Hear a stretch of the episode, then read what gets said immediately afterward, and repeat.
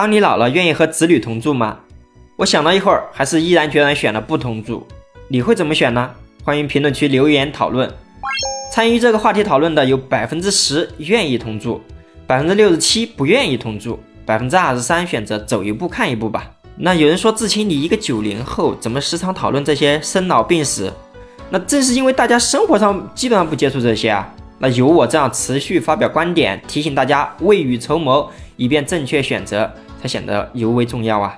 那话说回来了，关于老了愿不愿意和子女同住，我们有没有和父母聊过天、谈过心呢？细心的朋友一定知道父母的想法。其实我们这些年轻人邀请父母来同住，不是因为父母的身体好能照顾人，就是因为父母手里有钱吧。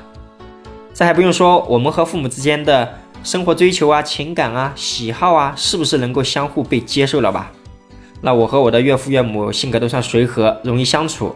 那二老爷曾经透露，等孩子上小学了，就回家不和我们一起住了。那很多人都不想跟子女一起住，那这样身体和时间都可以得到解放。但为了帮助孩子，花的钱应该不会少。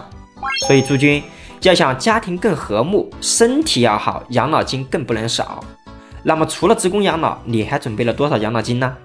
关注志勤，让我们一起有目标的找钱，有计划的存钱，然后开开心心的花钱吧。